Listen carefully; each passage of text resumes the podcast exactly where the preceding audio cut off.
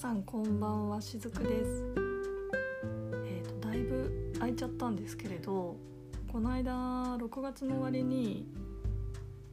えー、この遅延型アレルギーの話をしようと思って撮ったんですけれどもちょっとうまくエピソード化ができなくって、えー、すっごい時間が空いてしまいました。で今日はあの今これを撮ってるのは7月の12日日曜日の夜撮ってるんですけれどもう東京は本当にもう蒸し暑くて湿度も今でも63%とかですけれどあの蒸し暑いですね。あの九州とかあの関西とかすごい雨が降ってるってことを思うとあの全然なんてことのない天気なんですけれどもなかなかこの梅雨の後半ってここ最近だとそうやって大雨になりやすかったりとかやっぱりなんかこうちょっと昔とはね、あの天候が変わってきてるような感じがしますよね。はいではあの今日遅延型アレルギーの話をしたいんですけれども皆さん遅延型アレルギーってご存知ですかね？あのよく貝とか、えー、お蕎麦とか食べた瞬間にあのじんましんが出たり息が苦しくなったりそういうのはあのもうそのすぐに現れるアレルギーなんですけれども遅延型アレルギーっていうのは自分がアレルギーだと気づいてないことが多くってそれが例えば半日後3日後1週間後っていう形でなんとなくだるいとか少し頭が痛いとかなんかこう異様に眠いとかその食べ物とはこう結びつけないと思われるちょっとしたあの不調になって現れてきます。で私はこれ検査したの1年前血液検査したんですけれどもなんでこれをやろうかと思ったかっていうきっかけが小麦の自分がアレルギーなんじゃないかと。でなんかパスタ大好きなんですけれども食べると眠くなっちゃってあのよくねグルテンフリーがみんないいいいって言うけれども別にアレルギーじゃなかったら食べない食べても食べなくてもいいと思ってたんですね。それでまあちょっとこんなに眠くなるから小麦のアレルギーかもしれないっていうのを確かめようと思ってた時に私の知り合いの、えー、方からこういうこの検査キットがあるよって言ってアンブロシアっていうアメリカのところなんですけれどそこが販売してるスタンダードフードパネルっていう遅延型アレルギーを、あの検査できるキットがあるっていうのを知って、まあ、まあ結構高いんですけれどもそれの検査をすることにしました。でその検査ってもう例えば何ですかねお肉って言っても牛鶏あとは卵の卵白卵黄鴨ガチョウラム豚。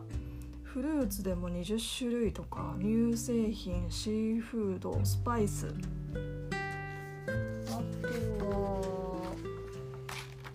穀物？も20種類ぐらい。あとはその他っていうところで、えー、イースト。パンのイーストですね。とか紅茶カカオコーヒーはちみつマッシュルーム。野菜もやっぱり20種類近く、検査できるっていうキットになってます。私これを検査してすごくびっくりしたんですけど私はですねほぼほぼアレルギーがない人だったんですね。確かにまあじんましん出るとか貝がダメとかっていうのはなかったけれどもうんあえて言うならばあのこれ5段階で、えー、不て不検出低い中程度高い非常に高いっていう5段階になってるんですけれど、まあ、1っていうのが低い。で私の場合はもうほぼほぼどれも不検出なんですけれど、まあ、あえて弱いけれど反応があるものっていうと卵黄とあとはホエイ。あと牛乳？これぐらいですね。フルーツもシーフードもスパイスも全く大丈夫で。あとはあれか。製パン用のイースト。パンは私はまあちょっと正直なくても生きていけるんですけれど。まああんまり低いけれどもあの微妙にアレルギーの反応が出るっていうことが分かりました。のでそのまあ私の場合は多分そのやっぱり眠くなるっていうのはそのその当時1年前の時は、えー、食べそれこそ食べ方とかあの結構忙しくこう20分30分で短時間でバーって食べるとやっぱ一気に血糖値上がっちゃって眠くなりやすかったとかやっぱそういう他の要因での自分が眠くなってるんだなっていうのがね分かりました。け私がこれをその皆さんにおすすめしたいっていうのがあの日々テレビで健康番組とかこんな食事がいいえ何食べるとどうなるってやってるんですけれどもあまりに自分のその体質を知らないままむやみやたらにその健康方法を雑誌とか、まあ、ウェブとかテレビとか YouTube とかから実践する人が多いなと思って自分の体を知らずにやると例えばですけどあのビールが自分は大好きって言っても大麦とかにアレルギーがあったらそれってじわじわとこう自分がその不健康になるようなものを食べてるってことになっちゃうんですよね。でアレルギーって何にせよそのコップに入ってる水みたいなものなのでどこかでその飽和地点あのこう満杯になってしまったらそこから溢れ出すっていうことはアレルギー反応が出るっていうことなんですね。なのでこうねそのアレルギーが、えーまあ、出るまでいっちゃわないとその自分の体質に気づけないっていうのもあのこういう検査の方法があるのでそれの上でやるのが私はいいんじゃないかなと思ってます。だからよくその腸内細菌を整えるって言ってみんなヨーグルトヨーグルトって言ってでも人のその腸内細菌もあの千差万別なのでヨーグルトっていうものがあの合ってる人とそんなに合ってない人っているんですよね。で私はまあ味が好きだから食べてるっていうのはありますけど、まあ、乳製品軽くその牛乳ホエイには多少出ますので、まあ、あんまりこううん食べ過ぎるのは良くないんだなと。あとよく男性でも女性でも筋トレするのにプロテイン飲んでる人ってたくさんいるんですけれどこれが自分がホエイの、えー、アレルギーだとかあのソイ大豆のアレルギーだったって言ってそれを遅延型アレルギーだって知らずにそのプロテインだけひたすら摂取して筋トレに励むっていうのをなんかちょっとあの自分の体のためになってるようで実はなってないとかそういうことがあるんですよね。なので私は是非この、あの、検査を一度皆さんにはやっぱりしていただいた上でもっと自分の体を知った方がよりあの健康に近づけるんじゃないかなと思っています。まああのアレルギーってそのあったらじゃあ食べないのかっていうとそのひどいじマシンが出るとかそういうものじゃなければあの食べるのは全然問題ないと思うんですね。私がまああんまり私卵食べないようにしてるんですけどあの卵黄にちょっと低いこのアレルギーがあるからって卵を食べないかって言ったら今後も食べると思います。時々。はい。自分の体質を知った上で食べるのと知らないでこうやみくもに食べるのがちょっと違うんじゃないかなって思うんですよねはいあの後でエピソードのあの概要欄のところにもこのアンブロシアのあのキットの紹介のサイト載せておきますので、えー、よかったらご覧になってみてください。あの基本的には家に私3月の頭からずっとテレワークしてて、えー、家にいるんですけれども、まあ、それでもこう土日はちょっとやっぱりあの密を避けながら外出はしててで昨日ちょっとご飯をあの外苑前で食べる約束があって、えー、たんですけれどもその青山通りとほぼ並行して走ってる通りちょっと通りの名前が分かんないんですけどそこがあのなんかこういい感じのこう雑貨や家具屋さんとか、うん、こじんまりとしたあの食べ物屋さんとかレストランとか。いろいろあってもなんか私やっぱり初めて歩く通りってワクワクしちゃうんですけどすごい楽しかったですね。でその通りにあの熊野神社があってで今あの名護市の大原へ大払いかって言ってあの血の輪をくぐるっていうのであの神社に結構あの大きい血の輪があると思うんですけれどあれをまあくぐりたいなくぐりたいなと思ってたらそのちょっとご飯食べた後にその血の輪をくぐろうっていう話になってあのあれもこう8の字を書いて、えー、くぐり方がお作法があるんですけれどそれをくぐってあすっかりこれでもう厄払いできたねって言って大満足でね帰ってきました。はい。まああのねいろいろもちろん大雨とかあの梅雨がねなかなか明けないとかあるんですけれどもまああのやっぱり私はそういう日本のあの旧世紀学とかでもそうですけれどあの今ってこういう時期なんだっていう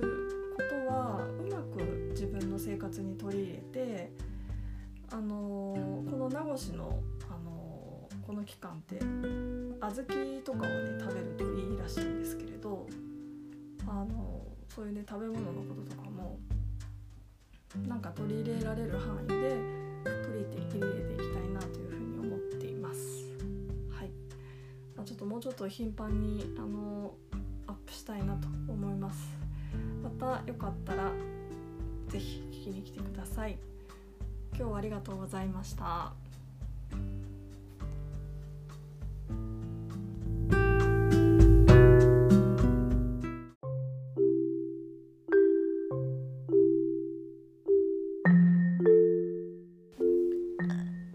皆さんこんにちはしずくです、えー、今日は7月の24日金曜日の午後こちらを撮ってます。皆さん連休いかがお過ごしでしょうか？昨日から私も休みでまあ、雨が降ってたんですけれども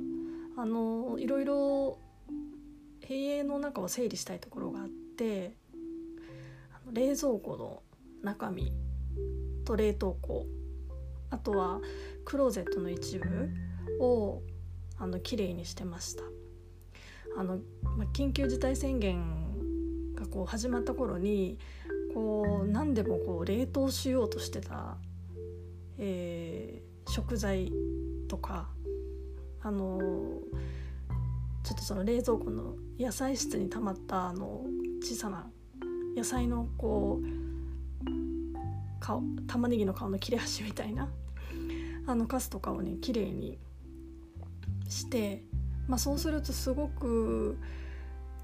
あの 何が冷蔵庫にあってあ何を作ろうかなっていうのが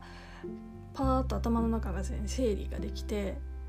でクローゼットのところもちょっとかなりこうその部分はなかなか人に見せられない感じだったんですけれども一回全部出してえ綺麗にあの並べ直したり入れ直したりしてあの、まあ、スペースを空けるっていうことが引き寄せの法則にもつながるっていうことで、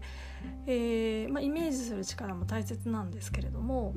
まずはスペースも空けようと思ってこのあの4日間今日入れてあと3日間ですけれどもはあのできるだけいろんなところをですね整理したいなというふうに思っています。でその後散歩に行ったんですけれど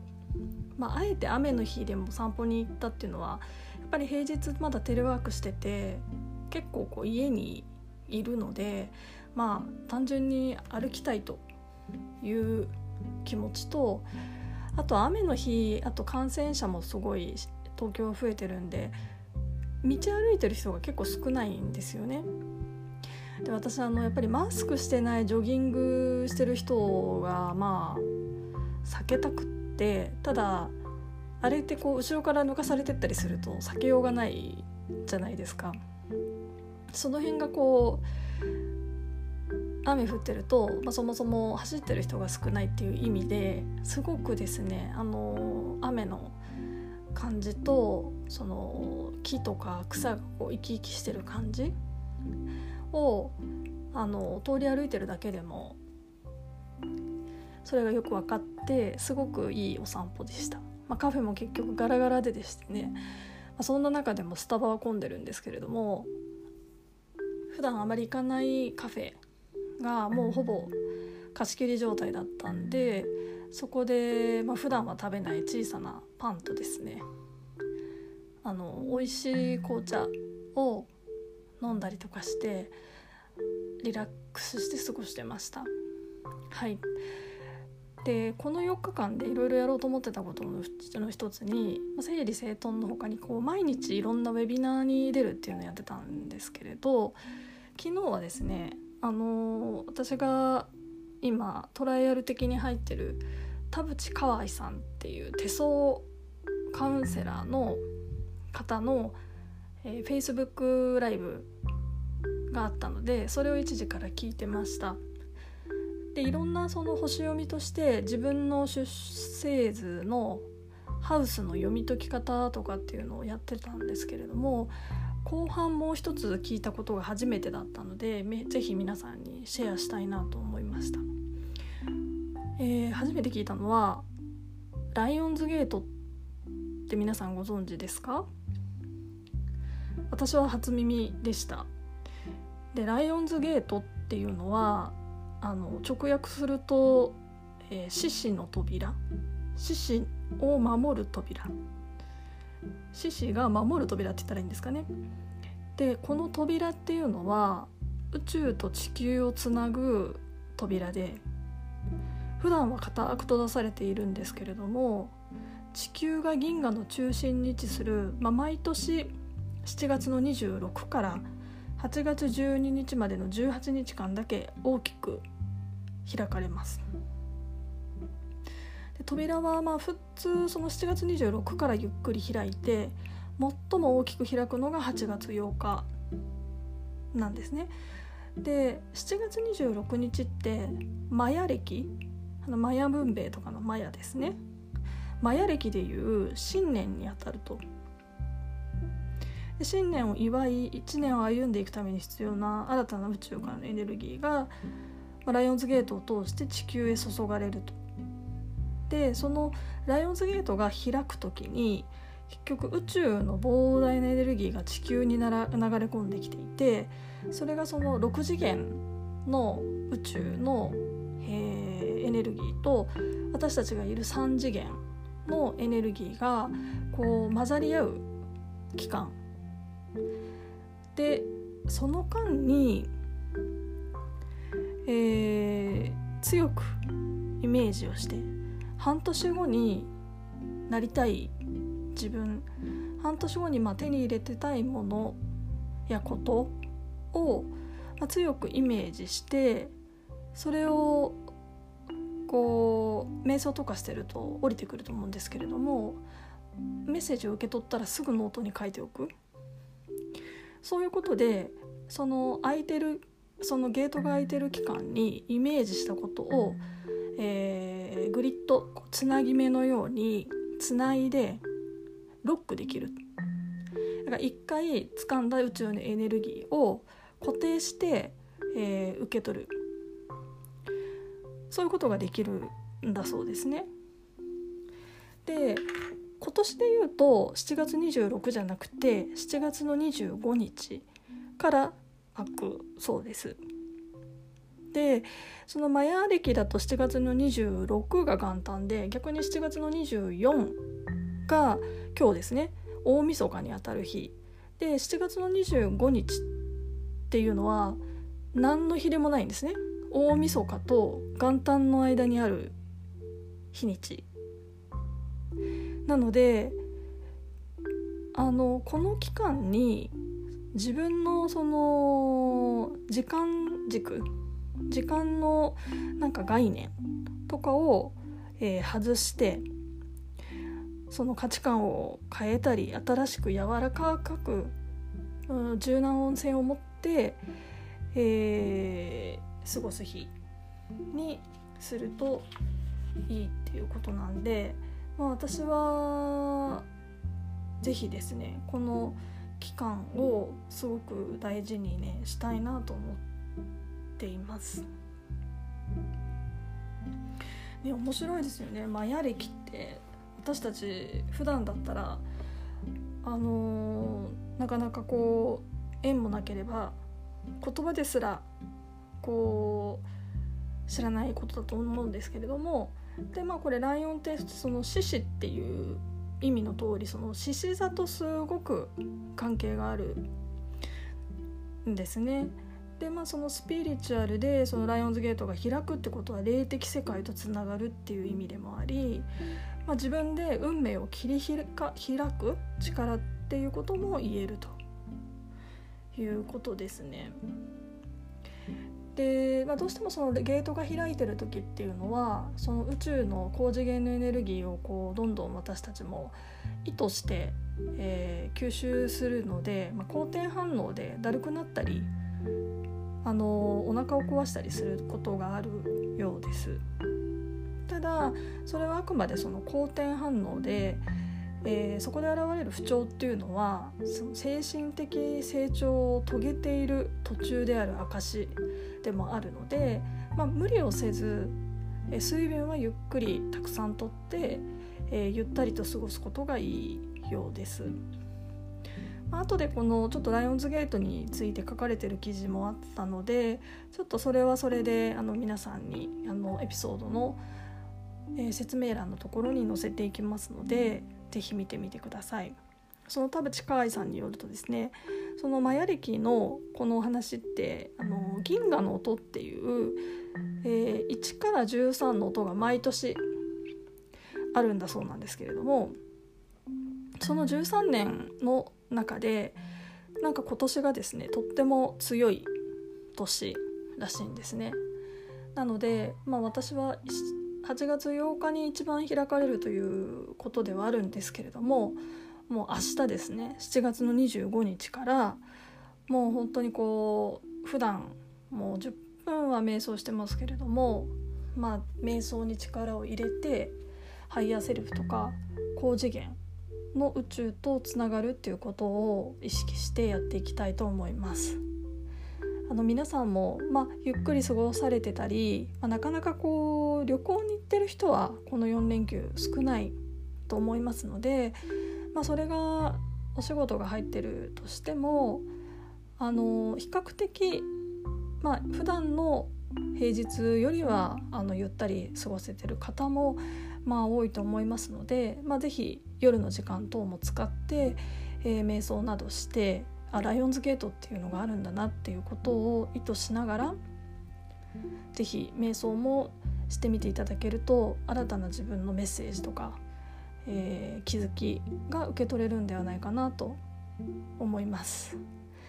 はい今日はこのちょっとライオンズゲートってそんなのあるんだっていうのがですね